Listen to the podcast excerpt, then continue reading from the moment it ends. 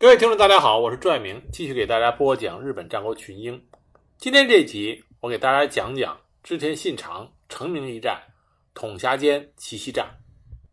可以这么说，看日本战国史的人，没有人不知道织田信长。那么，知道织田信长的人，就没有人不知道统辖间之战。统辖间之战可以说是日本战国史上最经典的一次战例，它名列。战国三大奇袭战之首，而正是因为这次奇袭战，它的戏剧化极强，因此在后世始终被大家津津乐道。而且正是因为这次作战的胜利，织田信长的身上被赋予了很多绚丽的光环。但这场战国赫赫有名的奇袭战到底真相如何呢？今天这一集我就给大家讲一讲。我们在之前讲金川家的时候，已经粗略的讲了一下统辖间会战发生的原因。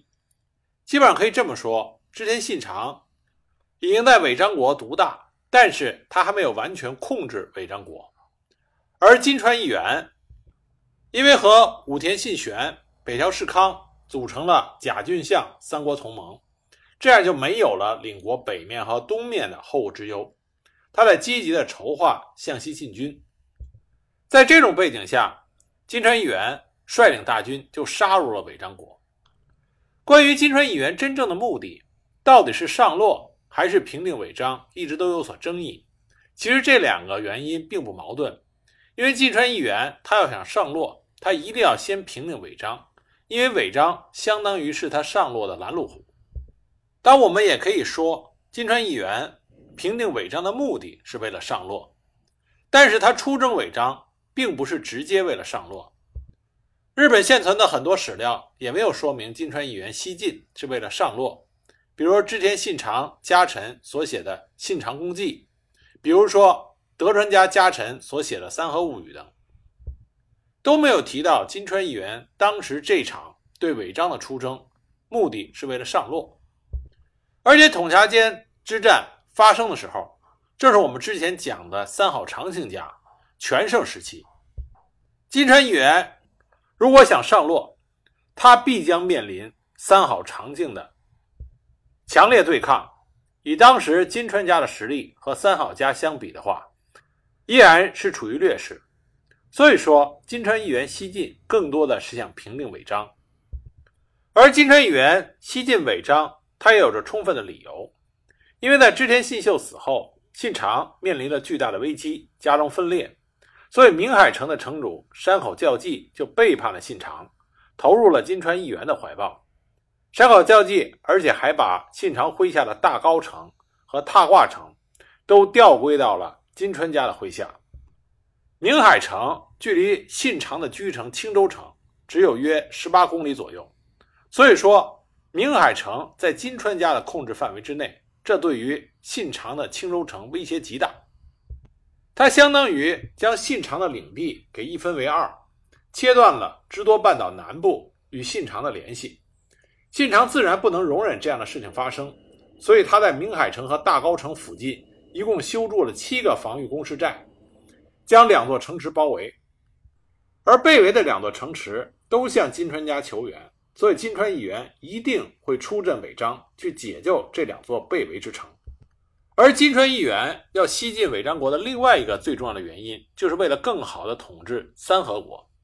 三河国本来就是松平氏的领地，也就是后来德川家康他们家的领地。德川家康这个时候正在金川议员的麾下。金川议员无论是在名分上，还是在实际控制上，三河国都已经是他的下属。但是他更希望通过对尾张的平定。让三河彻底变成自己境内的内国，这样的话，他就可以进一步稳固住对三河的控制。因此，我们可以看到，金川议员西进尾张，无论是从情理上，还是从战略需要上，还是在时机把握上，他都做得非常的正确。而且这个时候，金川议员和织田信长的实力可以说差距极其明显。金川议员下属领地骏河、远江、三河三国，蛋糕在七十万担上下；而信长对于违章一国还没有达到全境的控制。而金川议员对于这次作战，并没有因为信长的实力太弱而加以轻视。金川家当时集结了两万到两万五千的兵力，而信长这边能够动员的全部兵力在四千上下，因此金川军是占有压倒性的优势。但实力如此悬殊，信长却不能不战。身处这样的境地，要换做其他人，一定是不知所措。但是对于信长来说，这只是更加激发了他的斗志。信长之所以能在战国豪雄中脱颖而出，他有一个极大的优点，就是他的作战往往先从战场之外做起。在统辖间之战前夕，信长实施了两条离间计，一条是击杀了户部新左卫门。户部新左卫门本来是织田家的部将，统领立寺附近，后来看到金川家势力强大。再加上金川家的劝诱，就归降了金川家。信长首先把户部新左卫门写给自己的信收集起来，交给左右，让左右模仿户部新左卫门的笔记。经过一年练习，已经能够写的和户部新左卫门一模一样了。然后就让他们冒充户部新左卫门写了一封给信长的密函，然后让信长的家臣扮作商人的模样。装作偶然被金川议员发现的样子，这样这封信就到了议员的手里。议员随即中计，就将户部新左卫门斩首。第二条离间计是关于明海城的山口教纪和他的儿子山口教吉。山口父子将明海城献给了金川家，使得金川家的势力延伸到了北张境内。而且他们把很多伪章国的情报都泄露给了金川方。信长知道一定要将这对父子给除掉，他命令手下乔装改扮，潜入了郡府城，在那里散布说山口教纪是假装投靠金川家，等议员攻入尾张的时候，会与信长里应外合，前后夹击，啊，传播这样的流言。这个流言越传越盛。所以后来金川议员就不辨真伪，把教纪和教吉父子招到郡府，命令他们俩切腹自杀了。这两条离间计就使得金川议员身边了解尾张国部队，包括信长作战风格的这几员叛将命丧黄泉，使得在后来的作战中，没有人能够有可能给金川议员提出针对织田家的建议。从这点上，我们就可以看到信长对于情报工作的重视。公元一五六零年五月十日，金川军的进击开始。金川议员下令全军出阵，开始违章平定战。先锋部队中包括松平元康，也就是后来的德川家康。金川军没有遇到大的阻拦，就一直杀到了踏挂城，但是在沿途。金川议员分别在冈崎、池里富、金刚都留下了数千人的守备，在踏挂又留下了一千五百人。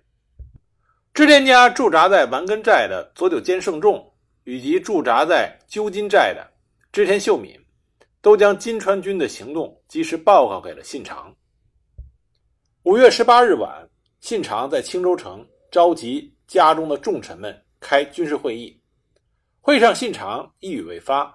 最后用一句“夜深了，大家都回家休息去吧”，就结束了整个军事会议。后世的推断是说，信长在军事会议之前已经下定决心要进行奇袭作战，因为这是唯一可以战胜金川家部队的方法。既然是奇袭作战，那么知道人越少越好。要欺骗敌方，首先就要欺骗己方。信长等待着机会的到来。五月十九日，完成了遇难任务的德川家康率领一千人出城，开始攻击丸根寨。佐久间胜重率领四百人出寨迎战。与此同时，对于鸠金寨的进攻也开始了。当时金川家的大将朝比奈太朝率领两千人对战的是鸠金寨的守将织田玄波。那么金川家的部队开始攻击完根和鸠金的消息传到青州，信长却舞起了敦胜，这是当时日本流行的一种舞，叫做星若舞。那么唱的歌词里边呢，有一句就是“人间五十年，羽化天比之，直如梦与幻。一度受此生，哪有不变之道理？”这成了后世称颂织田信长的一句名句。据说在唱完舞完之后，信长抛下乐器，穿上甲胄，吞下了一碗泡饭，跃上自己的坐骑，就前往战场。正是因为统辖间最后信长取得了胜利，所以。这一幕场景称得上豪情万丈。如果统辖间之战信长战死的话，那么这一个场景可以说得上视死如归。信长出阵的时候只率领了六骑，就他身边的随从只有六个人。他们先到达了热田神宫，在这里他们进行了祈求五运昌隆的仪式，但实际上信长是做给自己手下们看的。啊，我作为主公，可以义无反顾地杀向战场。你们看见我这种作为，应该迅速地跟上。实际上，织田家的部队也很快跟了上来，不是说信长带着六个人就冲向战场了。那么，在热田神宫稍事停留的时候，信长就看到东方的烟雾上升，他明白大高城那两处堡垒，也就是丸根和鸠金两寨，估计已经守不住了。信长选择的是到了佐久间信胜守备所在的善照寺寨，在善照寺寨，信长在这里做了最初的敌情分析，包括负责指挥攻击丸根和鸠金寨的是谁，金川议员的本队在哪里这些问题，而信长手下的这些家臣们也逐渐率着各路人马汇集到了善照寺寨。善照寺寨比较利于防守。所以，这信长的家臣们都希望能够在善昭寺寨暂时进行防守，但是信长拒绝了，他要出兵去中岛寨。但是当时信长率领的兵力去中岛寨的只有两千兵力，他留了一千在善昭寺寨内，这是信长的战略。这样的话，金川议员派出来的斥候就搞不清楚到底信长。有没有离开善昭寺寨？而事情发展非常戏剧化。当时善昭寺寨的织田军啊，织田守军得到自己的主公来到这里的消息之后，士气大振。佐佐卓人和千秋四郎顺势就带领本队的三百人，对于统辖间山上的金川军进行了突击。当然寡不敌众，佐佐队被金川军击退。佐佐卓人和千秋四郎等五十人战死。议员得到消息之后大笑说：“就算天魔鬼神前来，又能如何？”这就极大的助长了金川议员轻敌的心理。而就在信长到达了善昭寺寨之后不久，丸根、鸠金相继被攻陷。经过六七个小时的激战，最终以金川方的胜利而告终。织田方守寨的各路将领纷纷战死。而到达了中岛寨的信长，这个时候是不可能去守卫中岛寨的，因为中岛这个地方位于低地，地势十分的不利。在中岛寨，织田信长对家臣们发表了一次演讲，大致就是说，金川军的先锋经过了一夜的作战，已经疲惫不堪，我军现在出阵，定可以一举击败他们。而且信长还特别的叮嘱说：“敌方若进，我们退。”敌方若退，我们进。而且当时他所说要进攻的金川家的部队，指的是解救了大高城的松平元康，也就是德川家康和朝比奈太能这两支先锋部队。他根本就没有说过目标是金川议员的头颅这句话，这是后世小说虚构的情节。也就是说，信长他攻击的时候目标。是金川家的前锋，那么事有凑巧，本来德川家康他的进军路线应该在攻陷了丸根和鸠金之后继续北上，但是他手下的部队过于疲惫，所以就直接南下返回大高城休整了。信长并不知道，所以他一路搜索前进，他没有碰到德川家康的部队，却遭遇了另外一支金川军，而这支金川军恰恰就是金川议员的前卫部队。而这个时候，老天爷也站在信长的一边，下起了大雨，大雨掩盖了织田家部队的踪迹，而且让做好战斗准备的金川军都离开了原位避雨。那信长指挥他的手下击溃了义元的前卫部队，那么看到自己的手下这个时候手里还是拿着斩下的首级，信长就大声的呵斥说：“不要首级，扔掉，我只要胜利。”因为信长这个时候已经发现，他攻击的很有可能就是金川议员的本阵，也就是说，信长是在与金川家部队遭遇发生激战的时候，发现了金川议员的旗本。那么织田军就在信长的指挥下向东一路杀去，而这个时候金川议员的部队已经溃不成军，因为大雨的缘故，山间的道路泥泞，展开的金川议员的本队无法集结。而其他各队又求援不利，三百人的齐本队就保护着金川议员撤退，但是在织田军不断的冲击下，只剩下五十人左右。信长从马上跳下来，与其他的士兵一起徒步作战，两军激战不辨敌我。信长身边的随从也都是伤亡惨重。金川议员遭到信长侍从服部春安和毛利良胜的攻击，混战中，议员砍断了。服部的右腿，并且咬下了毛利的两根手指，但最终被杀，被这两个人讨取了首级。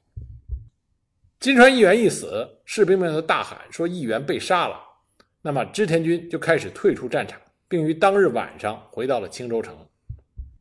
之后，信长进行了首级点验，那么首级数约三千枚。首级点验完毕之后，信长将议员的首级太刀斜钗。交给了议员被俘的手下童鹏，让随行十名僧人一起给送返了郡府。金川议员的名刀则被信长所收藏。金川议员一死，明海城的冈部元信就投降了，而其他各城池的金川军也纷纷的败退。信长呢，在青州以南二十町的地方筑起了一个金川议员冢。那么信长为什么会取得统辖间这场实力极为悬殊的奇袭战呢？实际上，信长进行的并不是奇袭战，他只是想通过击溃金川议员的先锋部队，从而能够找到机会。但是信长在于战局变化中捕捉战机的能力极强，而更重要的是，在这次作战中，天时、地利、人和这三个重要的因素。都在信长一边。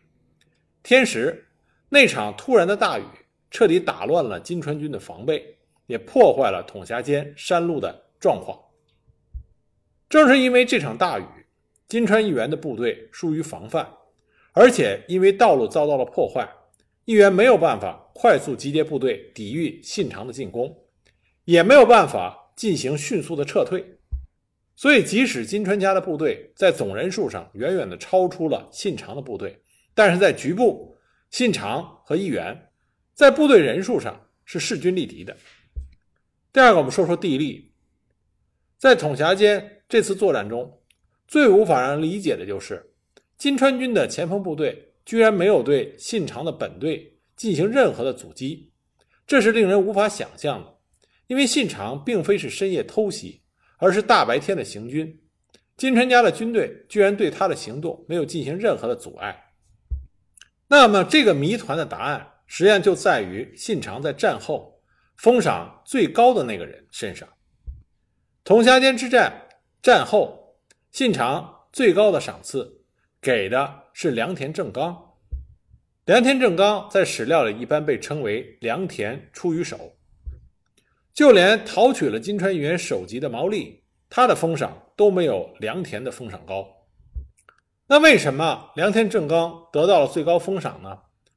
根据史料的记载，信长在善照寺寨收到了良田正纲关于金川议员本阵位置的情报，这才能使得信长顺利的完成他的奇袭作战。